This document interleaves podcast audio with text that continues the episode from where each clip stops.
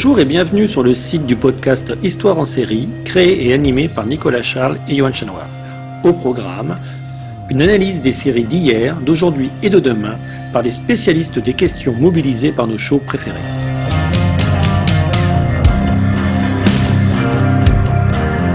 Histoire en série, c'est le podcast qui met en relation histoire, sciences humaines et séries.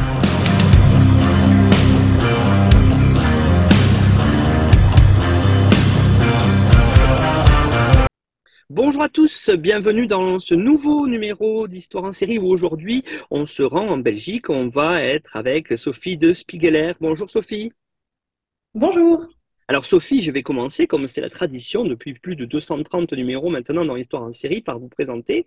Vous êtes doctorante en sociologie anthropologie à l'université Saint-Louis euh, de Bruxelles, donc en Belgique. Vous êtes membre du Centre d'anthropologie, sociologie, psychologie, études et recherche, le CASPER, et du Centre de recherche et d'intervention sociale, le CESIR. Vous êtes aussi membre du projet collectif interdisciplinaire qui est prévu entre 2019 et 2024, Autonomie Cap, l'autonomie à travers à l'épreuve du handicap, le handicap à l'épreuve de l'autonomie. Vous avez l'adresse sur le site internet histoireensérie.com à la page de l'émission. Alors vous êtes aussi, Sophie, depuis octobre 2019, euh, donc doctorante. Vous avez entrepris une thèse doctorat à l'université Saint-Louis Bruxelles. Votre recherche porte notamment sur la prise en charge des personnes internées et plus particulièrement sur le stade de la libération à l'essai donc selon les termes de la loi du 5 mai 2014 relative à l'internement.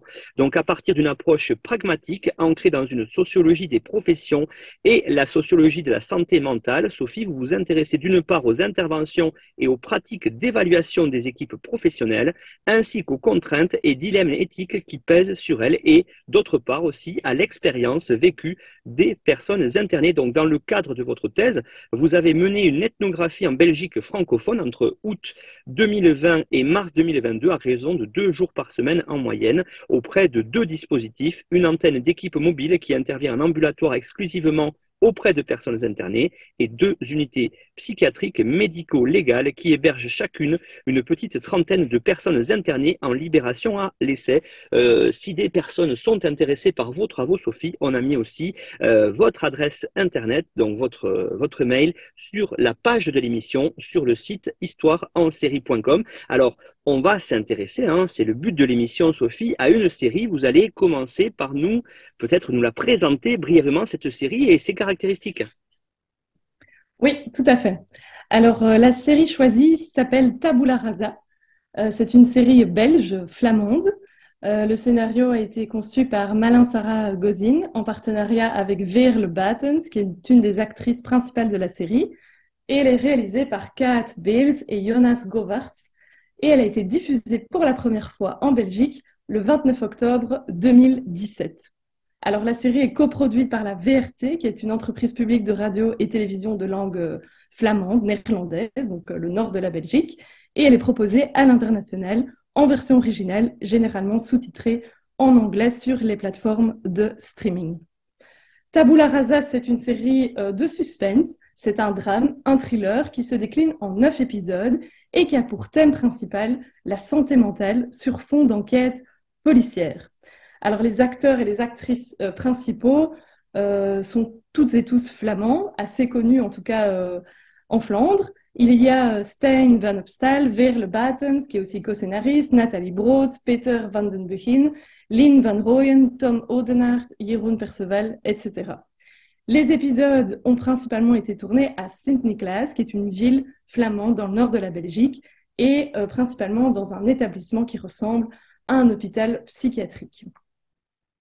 Alors, euh, dans une interview pour la presse belge, les deux femmes euh, scénaristes déclarent avoir en amont du tournage effectué des recherches médicales et rencontré des patients qui souffraient d'amnésie, vous allez comprendre pourquoi dans un instant, ou de troubles semblables afin de découvrir, je les cite, la façon dont chacun tente de s'adapter aux trous présents dans son histoire et sa mémoire. Et d'ailleurs, la, bande-son de la série est originale et elle est disponible sur Spotify. Alors, je voudrais juste ajouter que euh, moi, je conseille vivement à chacun et à chacune de regarder la série parce que c'est une très belle œuvre fictionnelle. Mais c'est important, je pense, d'avoir en tête quelques clés lecture utiles pour bien cerner euh, le vrai du faux. Euh, car on le sait, la psychiatrie, et qui plus est la psychiatrie criminelle, a fait l'objet de nombreuses séries, de films. C'est un magnifique objet de fiction qui fascine énormément, moi la première. Mais le risque, c'est de vite tomber dans l'exagération, l'essentialisation et de renforcer un petit peu le caractère extraordinaire des réalités psychiatriques. Euh, alors qu'en fait, la psychiatrie, les problématiques de santé mentale, ce sont des faits sociaux qui nous touchent toutes et tous d'une manière ou d'une autre. Donc, je vais essayer euh, très modestement de, au fur et à mesure de la discussion, de contextualiser et d'actualiser ce qui est mis en scène dans la série à la lumière de ce que j'ai pu observer lors de mon enquête euh, ethnographique. Voilà. Merci pour cette présentation rapide. Alors, on va rentrer petit à petit dans l'analyse de, la série selon les thématiques, Sophie, que vous avez choisies. Mais peut-être pour commencer, est-ce que vous pourriez, pour celles et ceux qui ne connaîtraient pas euh, cette série, justement, euh, nous en faire le synopsis et puis peut-être nous présenter qui sont les différents personnages? Oui, tout à fait. Alors, euh, la série est donc, comme je le disais, déclinée en neuf épisodes.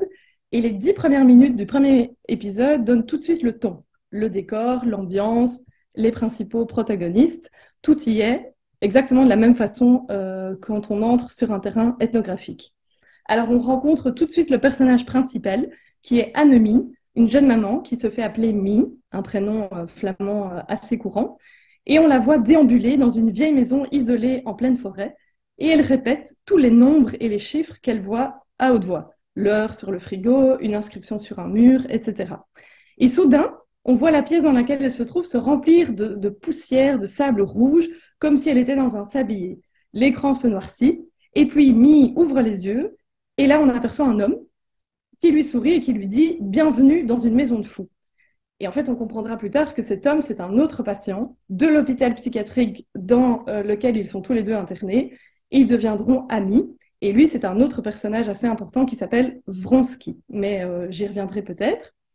Alors, ce premier épisode, il démarre un 4 décembre. On n'a pas d'informations sur l'année, mais on peut très facilement se dire que euh, ça équivaut à l'année de diffusion, probablement 2017 ou bien 2016. Euh, alors, on comprend tout de suite qu'on est dans un hôpital psychiatrique. Une des premières scènes, c'est une réunion dans un bureau de l'hôpital qui réunit des acteurs de la santé mentale, en l'occurrence un médecin psychiatre, la famille de Mi, sa maman, Rita, et son mari, Benoît, et une figure de l'instance judiciaire, un inspecteur de police. Et l'intrigue, c'est quoi? Thomas de Geest, un jeune homme d'une trentaine d'années, a disparu depuis quatre jours et Mi est la dernière personne à l'avoir vu en vie. Cependant, Mi est amnésique suite à un accident de voiture qui s'est produit quelques mois plus tôt et qui a d'ailleurs interrompu euh, sa carrière musicale.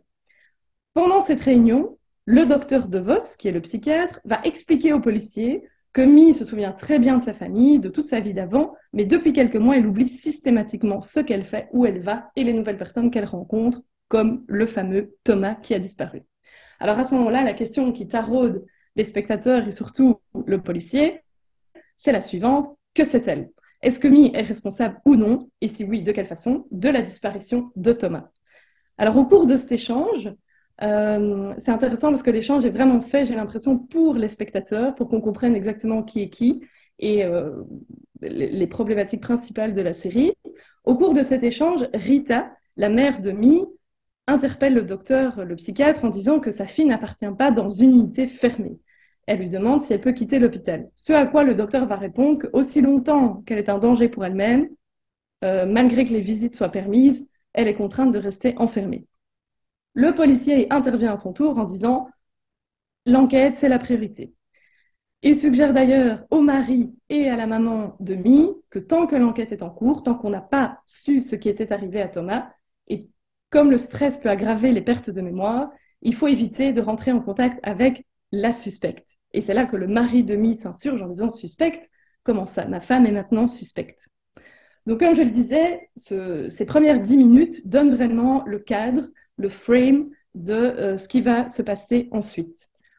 Au fur et à mesure des neuf épisodes, on va mener l'enquête avec le policier et on va surtout se plonger dans la vie de Mi, sa vie intérieure, sa vie personnelle, mais aussi sa vie familiale, sa vie de couple et la relation qu'elle a avec sa petite fille de 7 ans qui s'appelle Romy. Alors une particularité euh, de l'intrigue, c'est qu'elle est rythmée de flashbacks. Il y a trois périodes temporelles qui reviennent continuellement le printemps, au moment où euh, il y a un accident de voiture et au moment où Mi devient amnésique, l'automne, où Mi et sa famille emménagent dans cette fameuse maison perdue au milieu de la, de la forêt, et puis le mois de décembre, le temps présent de la série, c'est-à-dire son internement à l'hôpital et la disparition de Thomas. Alors, c'est pas toujours facile de s'y retrouver, mais va apparaître à chaque fois à l'écran la date et la période à laquelle on se trouve. Mais toute la série est vraiment construite comme un puzzle, où au fur et à mesure de l'intrigue, on découvre des nouveaux éléments qui permettent d'assembler les pièces. Alors, je vais juste revenir sur encore quelques éléments de contexte, euh, mais je m'arrêterai au résumé du premier épisode pour ne rien euh, dévoiler. Alors, suite à la première scène que je viens de décrire, donc cette réunion à l'hôpital, il y a un premier flashback. On se retrouve au moment où Mi, à l'automne, emménage dans cette nouvelle maison qui appartenait à son grand-père. On voit sa petite fille Romy jouer dans le jardin. On comprend que sa maman vit avec le papa de Mi qui a lui-même Alzheimer. Mais il n'est pas institutionnalisé, il a des soins, il est pris en charge depuis son domicile. On voit Benoît, le mari de Mi, qui installe toute une série de dispositifs pour essayer d'aider et de contrôler l'amnésie de Mi. Par exemple, des petits haut-parleurs dans la maison qui vont lui rappeler de fermer la porte si jamais elle oublie. Il va installer également un calendrier numérique. Il va mettre en place des boîtes dans lesquelles elle peut ranger son téléphone, ses clés et un bouton panique si jamais il lui arrive quoi que ce soit, qui enverront directement un signal euh, au téléphone de Benoît. Réapparaissent encore dans ce premier épisode les hallucinations de Mi, c'est-à-dire cette poussière, ce sable rouge qui tombe du plafond, qui se retrouve dans son lit, qui coule à la place du café, etc. etc. Autre élément important, sa rencontre avec le fameux Thomas, dans un parc à conteneurs. Ça, c'est peut-être une expression belge. En tout cas, c'est un lieu pour y déposer des déchets qui seront triés et recyclés. Mais cette rencontre a lieu quelques mois avant l'internement de Mi et quelques temps après son amnésie. Donc, Mi ne se souviendra jamais d'avoir rencontré Thomas. Lui, par contre, euh, à chaque nouvelle rencontre, il se souvient de Mi. Alors ensuite, on retourne au temps présent, mois de décembre, et là, on a des briefs du quotidien de Mi à l'hôpital psychiatrique. Elle est malheureuse, elle reçoit quelques visites de sa sœur, de son beau-frère, des dessins de sa fille, qui ne viendra jamais la voir à l'hôpital. Et on voit ses premières interactions avec Vronsky, l'autre patient. Vronsky, c'est un surnom qui se donne. Il s'appelle en fait Jan Peters et il est pyromane. Il le dit lui-même qu'il est pyro et s'interroge sur le fait que peut-être que Mi devrait plutôt être en prison. Elle va réagir à ça en disant qu'elle n'est pas très bien dans sa tête, on lui a dit ça, mais elle ne sait pas très bien qui sont ces gens. Lui la prévient de ne jamais faire confiance à personne. On apprend que Mi a mis le feu à leur ancienne maison. Alors lui, en tant que pyromane, ironise, il trouve ça fascinant, il lui demande comment elle s'y est prise, etc., etc. Grosso modo, voilà le, résumé, euh, le synopsis de la série. J'ajouterais que un autre personnage important va faire son apparition, mais au deuxième épisode, c'est le docteur Momart, qui est une autre psychiatre, qui vient de l'extérieur, ce qui est un peu questionnant, euh, et qui, selon ses dires, suivait déjà mis dans le passé, mais on n'a pas beaucoup euh, d'informations. Ce qui est intéressant, c'est que tout le rythme de la série, à chaque épisode, on reçoit des indices, des éléments, et on ne doit pas attendre l'épisode 9, le dernier, pour un dénouement final. C'est vraiment un puzzle qui se fait petit à petit, et c'est assez riche en rebondissements. Voilà. Alors Sophie, peut-être pour euh, avancer maintenant dans, l'analyse de, cette série, justement, faisons un tout petit peu de droit. Et est-ce que vous qui connaissez bien cette thématique, est-ce que vous pourriez nous dire à quel régime légal de privation de liberté des personnes atteintes d'un trouble mental fait référence la série, ce qui est une de vos spécialités d'ailleurs? Alors oui, ben, la question est intéressante parce que je pense que c'est judicieux de se rappeler qu'un tel procédé c'est-à-dire enfermer contre son gré une personne dans une institution psychiatrique, c'est pas automatique. Ça fait l'objet de procédures légales en Belgique pour justement empêcher un usage qui serait disproportionné et systématique. Alors en Belgique, la privation de liberté de personnes atteintes d'un trouble mental connaît une double voie. Une voie civile et une voie pénale. Dans les deux cas, les deux lois qui encadrent euh, ces deux régimes envisagent des mesures qui sont privatives ou à minima restrictives de liberté à l'égard de personnes qui sont atteintes de troubles mentaux. Alors, dans la série, le flou plane un petit peu sur le régime juridique, euh, mais beaucoup d'éléments laissent à penser qu'on se situe plutôt dans un registre civil. Donc là, je vais prendre deux, trois minutes pour situer et contextualiser euh, ce régime, euh, ce qui me permettra de montrer ce, ce qui, selon moi, fait écho au régime civil dans la série. Alors, en Belgique, la loi du 26 juin 1990 relative à la protection de la personne des malades mentaux est le régime légal en vigueur aujourd'hui, qui vient remplacer un régime vieux de 140 ans, qui date de 1850, euh, et qui permettait à l'époque de colloquer, c'était le terme utilisé, la colocation, de colloquer des aliénés. Alors ce système a été réformé fin du XXe siècle dans un souci de mieux garantir les droits fondamentaux de la personne malade mentale. À l'époque, 19e siècle, on laissait un plus grand pouvoir décisionnel aux médecins et même à la famille de la personne concernée. Mais fin du XXe, retournement, on décide d'injecter du droit dans ces procédures, c'est-à-dire de judiciariser la protection des personnes qui ont des troubles mentaux. Alors, euh, aujourd'hui, comment ça fonctionne ce système? La décision de priver de sa liberté une personne malade mentale est confiée à un juge de paix, sauf en cas d'urgence. En cas d'urgence, elle est confiée au procureur du roi. Et dans 90% des cas, c'est souvent la voie urgente qui prime. Si trois conditions sont remplies, premièrement, la personne doit être malade mentale, ce sont les termes de la loi. Deuxièmement, la personne doit présenter un danger pour sa propre santé et sa sécurité et mettre en danger la vie ou l'intégrité d'autres personnes. Et troisièmement, il n'y a pas d'autre alternative possible que la privation de liberté.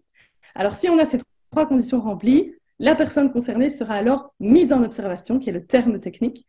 Dans le sens commun, on parle d'internement, mais en fait, ici, il s'agit d'une mise en observation pour une durée maximale de 40 jours.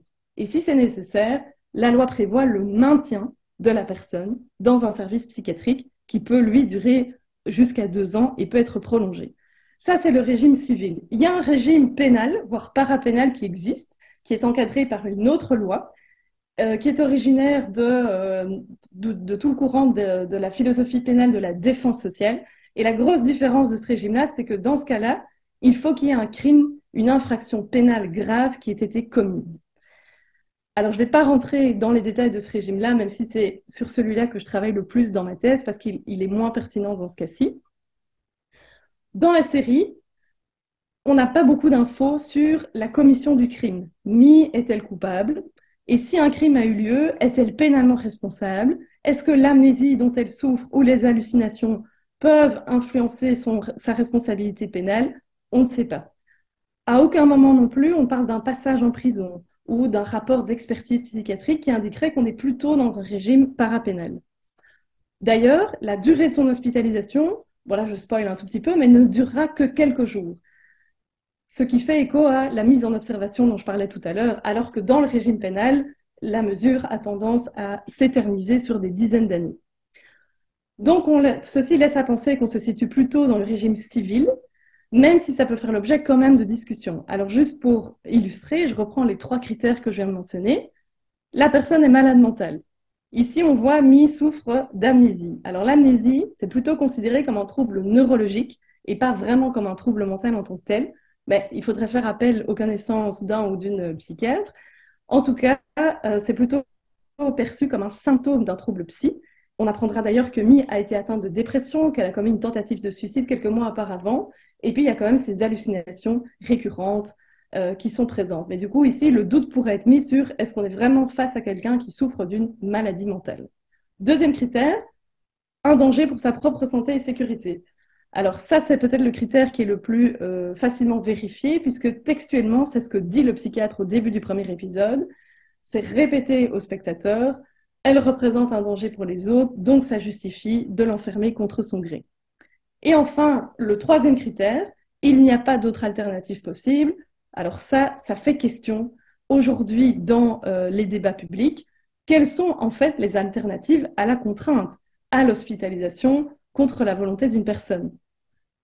En Belgique, en parallèle des deux régimes légaux dont je viens de parler, le régime civil et le régime pénal d'internement, des réformes ont émergé depuis le milieu des années 70 pour euh, embrayer le pas sur le phénomène de la désinstitutionnalisation ou de la déshospitalisation, c'est-à-dire encourager une prise en charge à l'extérieur de l'institution classique, l'hôpital psychiatrique. Le mot d'ordre, c'est qu'il faut vider les lits. Ça ne sert à rien de garder les gens enfermés pendant des années.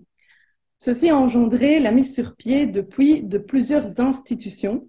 Alors ici, quand je parle d'institutions, c'est à comprendre au sens euh, des espaces relativement fermés, avec des règles et des critères spécifiques qui vont régir les entrées et les sorties.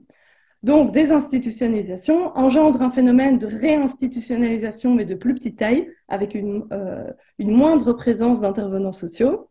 Et dernièrement, on aura en Belgique une dernière réforme qui s'appelle la réforme 107 et qui vise à pallier la chronicité des séjours à l'hôpital psychiatrique et qui encourage la fermeture des lits hospitaliers pour privilégier une offre de soins dans le milieu de vie et pour encourager une prise en charge hors les murs. Cependant, cette réforme ne supprime pas la possibilité d'être hospitalisé. Euh, elle précise que ça peut rester envisageable en dernier recours et surtout quand euh, le consentement de la personne n'est pas euh, récolté.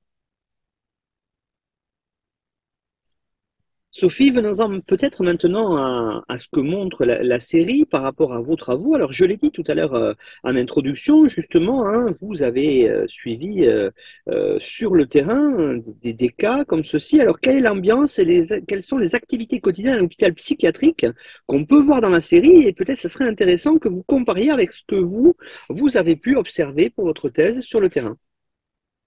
Oui. Alors, au fil des épisodes, on se retrouve très souvent dans les murs de l'hôpital psychiatrique où Mi est mise en observation, on va l'appeler comme ça, ce qui nous donne pas mal d'informations sur le quotidien de ce genre d'institution, l'ambiance, les règles d'une unité de psychiatrie légale, qui est qui, qui fait quoi, etc. Et pour avoir passé pas mal de temps, comme vous le disiez, à l'intérieur des murs d'unités ou en tout cas d'institutions similaires, personnellement, je trouve que la série donne une représentation assez adéquate de ce qu'on retrouve en réalité euh, dans ces lieux, même si certaines choses ont été un petit peu euh, grossies. Alors je vais euh, revenir peut-être dans un premier temps sur l'architecture générale. L'hôpital ressemble à un hôpital classique construit vers la fin du 19e, début du 20e siècle, un peu à l'image en Belgique de la Salve Mater, qui est un, un vieil hôpital psychiatrique qui n'est plus en activité maintenant, qui avait été inauguré en 1926 si je ne me trompe pas. Et à l'époque, beaucoup d'institutions psychiatriques étaient créées sous l'impulsion de congrégations religieuses. Euh, parmi celles-ci, par exemple, on retrouvait l'ordre religieux, euh, les frères de la charité, euh, les Alexiens, voire même les sœurs de la charité. Là, je fais référence notamment aux travaux de l'historien Benoît Magirus. et dans ces institutions, l'État, en fait, n'intervenait que pour contrôler le fonctionnement de l'asile qui était géré par le personnel religieux. Alors ici, il n'y a pas de personnel religieux dans la série, et on n'est plus à cette époque-là, mais l'architecture, l'ambiance de l'hôpital fait penser à ces, à ces institutions-là. Alors, euh, peut-être maintenant au niveau de l'hôpital euh, en lui-même, il faut se rappeler qu'à l'époque, début, milieu du XXe siècle, les hôpitaux psychiatriques étaient généralement organisés en grands dortoirs. Mais depuis le dernier quart du XXe siècle, alors ici je suis prudente avec les dates parce que c'est pas facile de situer ce, passage dans les travaux historiques, mais les dortoirs ont laissé place à des chambres généralement prévues pour trois ou quatre patients et l'hôpital était organisé en unités de soins ou en pavillons avec chaque fois comme euh, euh, thématique la pathologie. Alors dans la série, ce qu'on perçoit des décors, ne dit pas clairement si on est dans une unité particulière. On comprend qu'elle est relativement fermée, plus qu'une autre, mais on ne sait pas jusqu'à quel point. On sait seulement que Mi est dans une chambre seule qui donne sur un couloir. Alors sa chambre est assez spacieuse, bien que pas très fournie. Il y a un lit, une chaise, un évier, une table de nuit. Ça peut paraître un peu surprenant parce que c'est assez rare, me semble-t-il, des chambres individuelles dans des hôpitaux psychiatriques. Alors c'est peut-être lié au fait qu'elle est une femme, et que, euh, a priori, l'unité n'est pas mixte, mais il me semble euh, que dans la série, on voit autant de femmes que d'hommes. Dans tous les cas, aujourd'hui, dans le paysage institutionnel psychiatrique, des efforts sont menés pour euh, moderniser, pour améliorer les institutions. Et là, alors, on va préférer des chambres individuelles. Mais ce n'est pas encore une pratique vraiment courante en psychiatrie résidentielle. Alors, il y a aussi dans la série le recours à une chambre d'isolement et de contention. Hein. donc la contention, c'est l'idée d'attacher un lit une personne avec euh, au moyen de sangles. Euh, à une occasion, ça, apparaît dans, les épisodes. Euh, alors là, c'est vraiment un recours à une contrainte très forte. Alors c'est encore une réalité aujourd'hui, c'est encore une pratique qui se fait. même si, sans vouloir nier qu'elle se fait, je pense que c'est important de souligner qu'elle n'est pas systématique en tout cas pas dans les unités dans lesquelles j'ai fait mes observations. Alors, euh, à quelques reprises, au fur et à mesure euh, de l'intrigue, on aperçoit le personnel de première ligne, les soignants. Et en l'occurrence, une infirmière qui s'appelle Karen, qui est très gentille et qui s'occupe de Mi, et qui porte un uniforme. Alors ça aussi, ça peut poser question parce que c'est pas systématique. Il n'est pas rare que des professionnels, euh, que ce soit les médecins psychiatres ou les soignants, ne portent pas d'uniforme, mais bien les vêtements de la vie tous les jours, ou en tout cas des vêtements confortables. Et ceci fait sans doute écho à une philosophie de soins assez récente qui vise à rendre plus symétriques les rapports entre soignants et soignés. Parce que si on porte tous les mêmes habits, eh bien, ça aide. Alors d'ailleurs, c'est intéressant de voir que Mi, la patiente, est aussi euh, généralement vêtue de vêtements assez confortables, un, training de couleur claire, euh, un pull confortable, une écharpe, etc. Alors j'ajouterai encore deux petits points peut-être. Euh, dans, la, dans la vraie vie, si je peux m'exprimer ainsi, donc pas dans la fiction, le quotidien des unités euh, psychiatriques est rythmé par une multitude d'activités sociales qui encouragent le patient à être actif. L'idée, c'est vraiment de combattre le temps long, l'ennui, et de ne pas laisser le patient ne rien faire. Tout est pensé pour préparer la sortie. Alors, ces activités peuvent revêtir des formes différentes. Par exemple, des consultations individuelles avec une psychologue, avec un psychiatre, les moments de repas, des siestes et des activités ludiques, thérapeutiques, etc. Mais cette demande, cette attente en termes d'activation, elle est parfois pesante ou ressentie comme pesante pour les patients. Et ça, c'est assez bien illustré dans la série. On, assiste à un moment à une séance d'ergothérapie. Et là, on a Vronsky, le patient qui est ami de, de Mi, qui s'en plaint. Et d'ailleurs, il dira sur un ton moqueur à Mi qu'ici, on est torturé avec de l'art-thérapie et des dessins. Et lors de ce cours, de cet exercice de dessin, il dessinera un oiseau dans une cage et un poisson dans un bocal. Et là, évidemment, clin d'œil à sa situation d'être enfermé et d'être privé de liberté. Et alors, dernier petit point par rapport à cette question sur l'ambiance et la comparaison avec les terrains que j'ai pu mener. À plusieurs reprises, on entend dans la série un bruit de fond qui est un bruit de personnes qui ricanent, un peu lugubre euh, dans le fond des couloirs. Alors ça, c'est une façon assez classique de représenter la folie à l'hôpital. Euh, mais selon mes observations, les, bruits, si je peux le dire comme ça, de la psychiatrie sont plutôt des, des personnes qui discutent entre elles, des portes automatiques qui se ferment, des bruits de chaises euh, qu'on traîne sur le sol, des bruits d'un trousseau de clés. Et alors, à quelques occasions, une personne va peut-être se mettre à parler toute seule, très fort ou à crier, mais ça reste assez rare. Et donc, il me semble que les ricanements qu'on entend un peu appartiennent tout particulièrement au cinéma. Sophie, est-ce que maintenant vous pourriez évoquer euh, pour nous en fait les, dilemmes qu'il y a finalement dans la prise en charge euh, de ces personnes atteintes d'un trouble mental et justement la rencontre qu'il peut y avoir entre différents champs d'intervention, euh, ce qui justement, voilà, on, est entre la psychiatrie, on est l'internement, le côté judiciaire, on est à, la, croisée hein, de plusieurs champs d'intervention. Qu'est-ce que nous montre justement la série sur ce sujet-là? Alors oui, euh, ben, je vais d'abord euh, rebondir sur l'idée de, des champs d'intervention qui se rencontrent, donc à un niveau plus macro-institutionnel.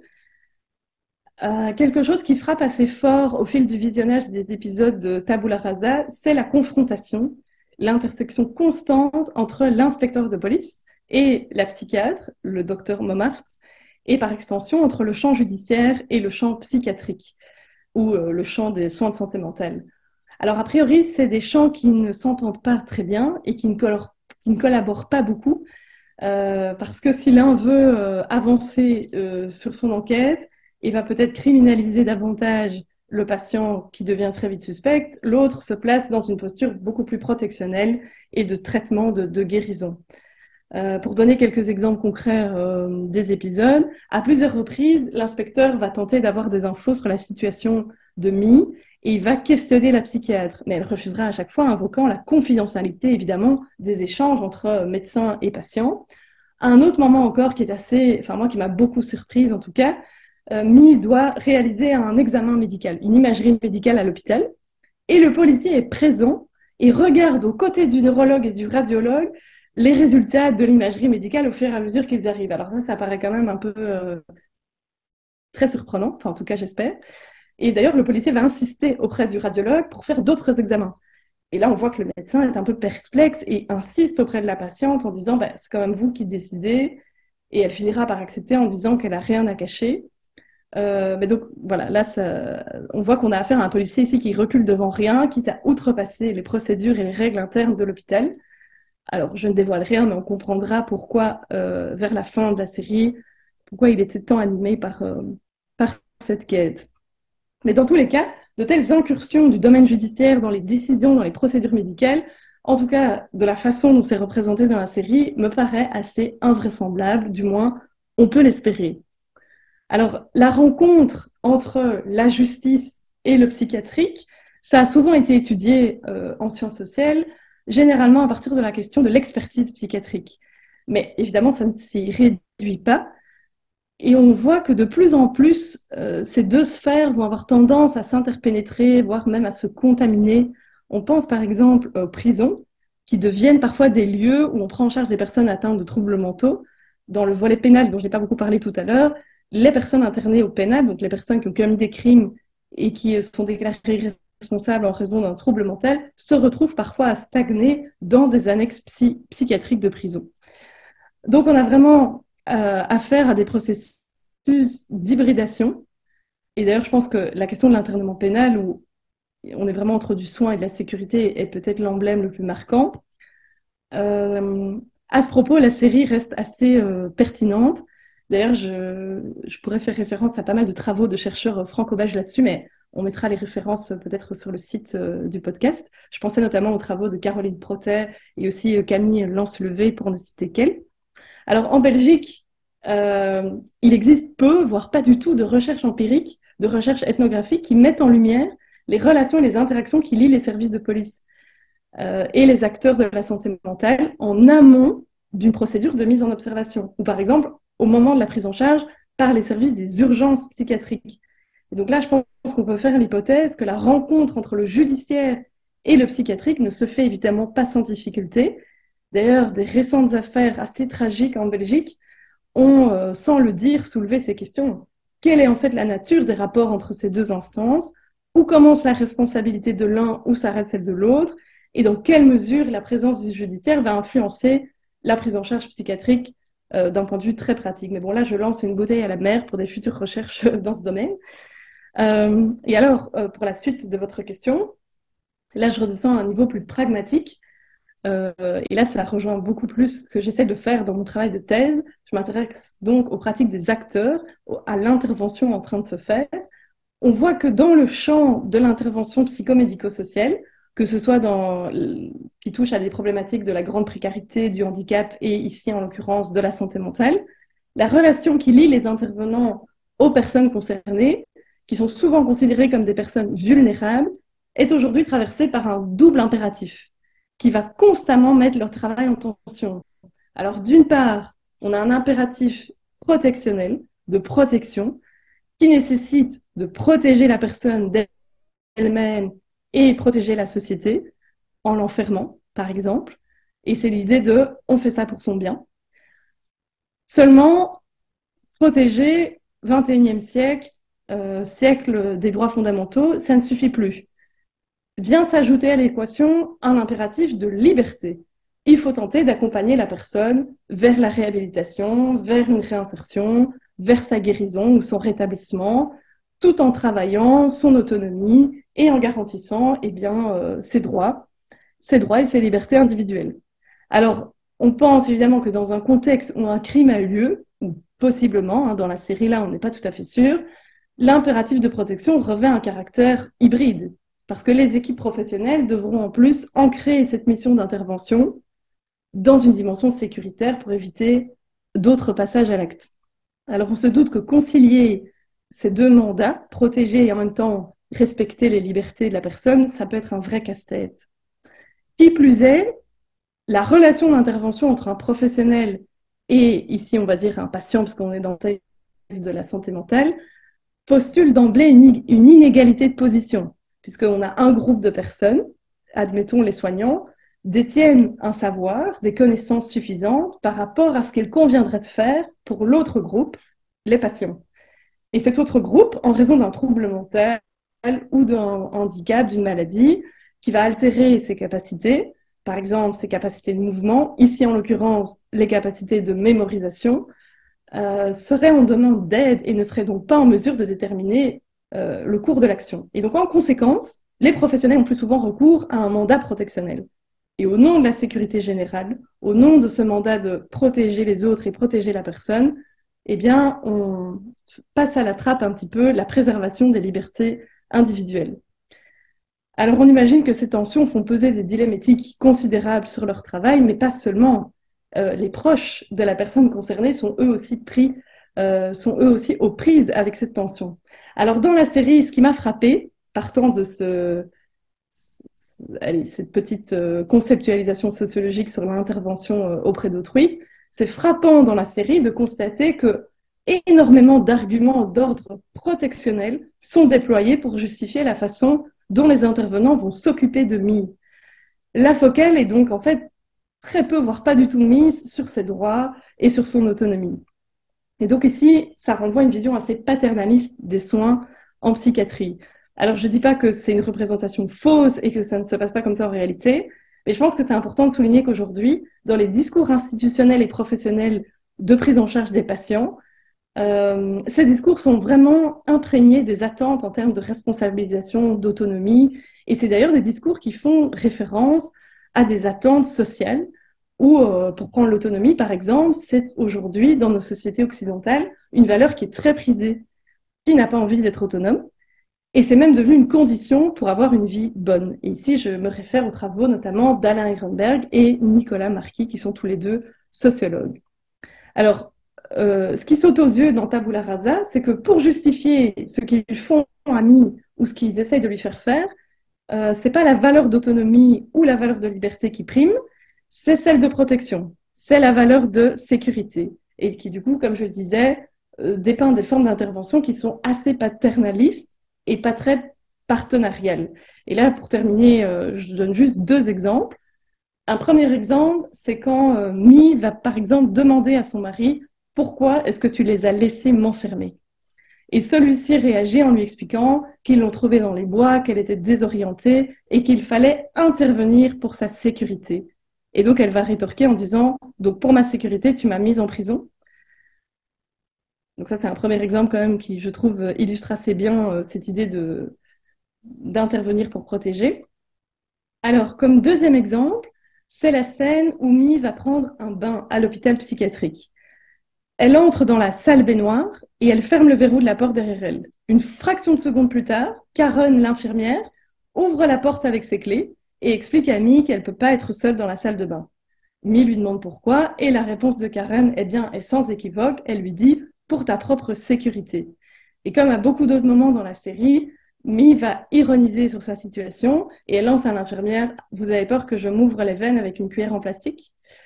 Et là, avec cette réflexion, on voit que Mi, elle questionne la pertinence de cette règle ou des règles en général qui sont constamment justifiées au nom d'un argument purement protectionnel et sécuritaire. Alors peut-être pour conclure euh, cette émission, euh, Sophie, très intéressante effectivement sur l'internement, sur la, euh, vous l'avez dit, hein, la, psychiatrie et, vos travaux de sociologie. J'aurais aimé vous poser mais justement les personnes directement concernées dans tout ça. Qu'est-ce que la série révèle finalement de l'expérience, on pourrait dire à la première personne, du vécu de la personne internée et à travers ça, vous avez commencé à le dire dans la question précédente, de celle de ses proches. Oui, alors euh, au fil des épisodes, euh, on verra que Annemie, donc Mi, le personnage principal, exprime son ressenti par rapport au trouble, mais surtout à la façon dont elle est perçue et dont elle est traitée par son entourage. Et je trouve que la série met bien en valeur l'étiquette et le stigmate qui pèsent sur les personnes atteintes d'un trouble mental. Et alors, euh, comme, vous le, comme vous le dites, le versant de cela, c'est la famille du personnage principal. Et on verra que la famille est prise d'une inquiétude permanente, mais qui va s'occuper de, de Mi, etc. Alors peut-être que c'est un message des scénaristes qui se servent un peu de la série comme un, outil pour sensibiliser. Alors quelques exemples. D'abord, du point de vue du patient, euh, Mi dira qu'elle est fatiguée d'oublier, qu'elle en souffre, qu'elle souffre de son amnésie, Alors, on voit un moment que dans sa voiture, il y a un papier assez grand avec son adresse et qu'elle trouve ça gênant vis-à-vis des mamans à l'école quand elle va déposer sa fille. Euh, alors, on voit qu'elle souffre aussi du trop plein de protection qui engendre un sentiment d'infantilisation.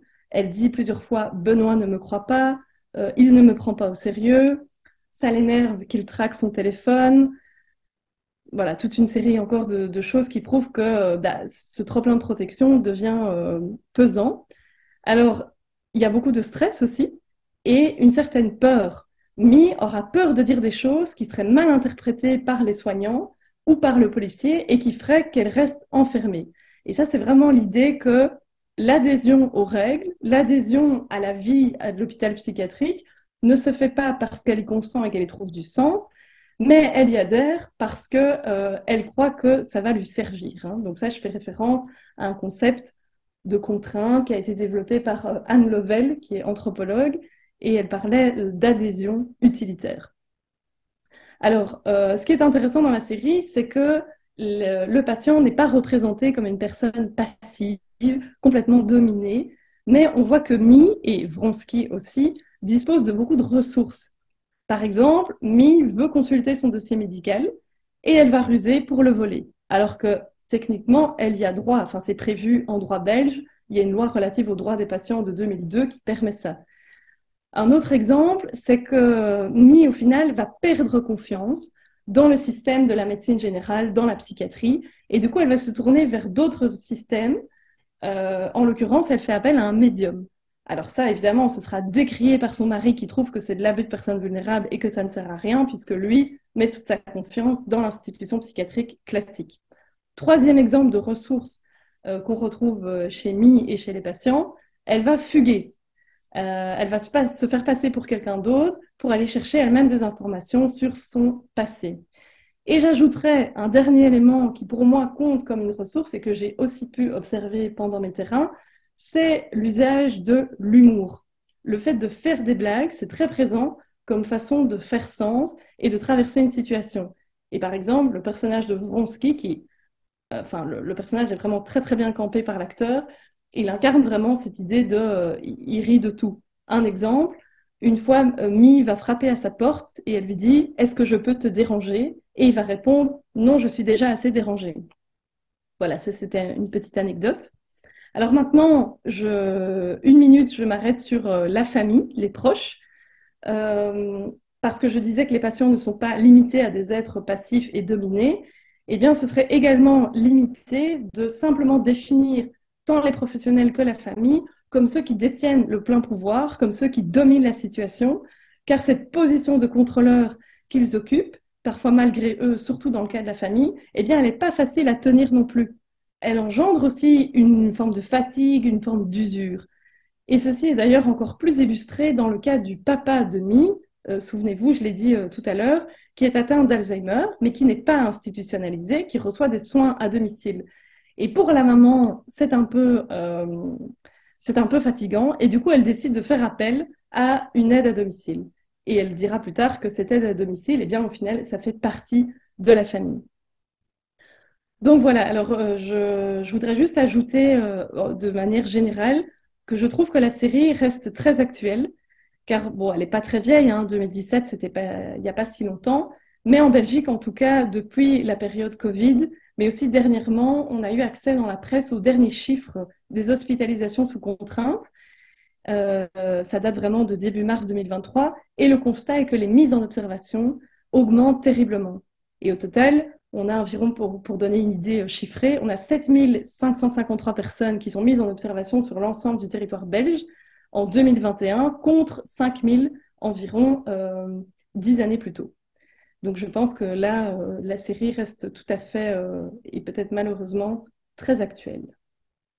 Sophie de Spiegeler, merci beaucoup pour cette émission sur la série belge flamande Tabula Rasa, on l'a dit, euh, qui traite euh, quelque chose de particulier et de difficile à montrer à la caméra. Vous l'avez dit, l'internement, et vous l'avez, euh, de par vos travaux, vous avez, nous avez vraiment très très bien éclairé là-dessus, et vous avez fourni un certain nombre de, de, de concepts. D'ailleurs, pour celles et ceux qui sont intéressés par ça, on renvoie vers la bibliographie indicative que vous avez indiquée sur notre site internet histoireensérie.com à la page de l'émission. Vous y retrouverez donc des liens pour aller euh, voir les travaux de Sophie, mais aussi les références bibliographiques pour approfondir cette émission. Merci vraiment beaucoup Sophie, et puis à bientôt j'espère pour une nouvelle série belge.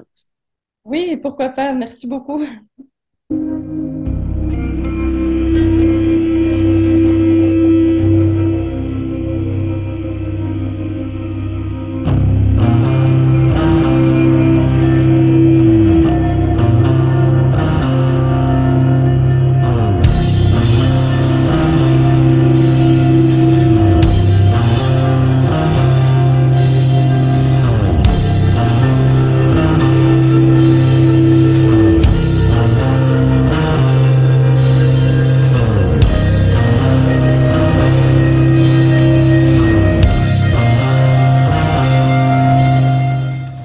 Retrouvez-nous sur Twitter, at Histoire en série, pour connaître le programme à venir, ainsi que des conseils bibliographiques.